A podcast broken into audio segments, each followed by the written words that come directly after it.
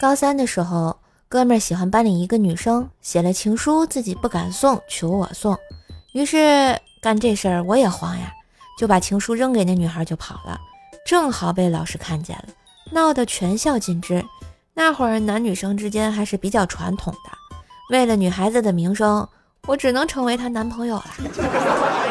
于是就插了兄弟两刀啊。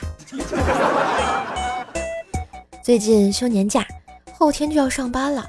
今天临行前，我妈语重心长地说：“你看你爸在外漂泊七八年了，还是没车没房没存款的，不如就跟你爸在家养猪吧。”当想了想，刚要答应，我爸对我妈说：“哎呦，你还是让他出去吧，我不想多养一头猪。”你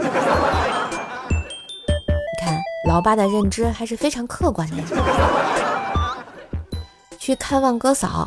正和哥嫂聊天，侄子拿着两罐核桃饮料说：“姑姑，我听说多喝核桃人能变聪明，这罐九个核桃给你喝吧，这个核桃多，我喝这个六个核桃。”这就是一个假侄子给一个傻姑姑假饮料的故事。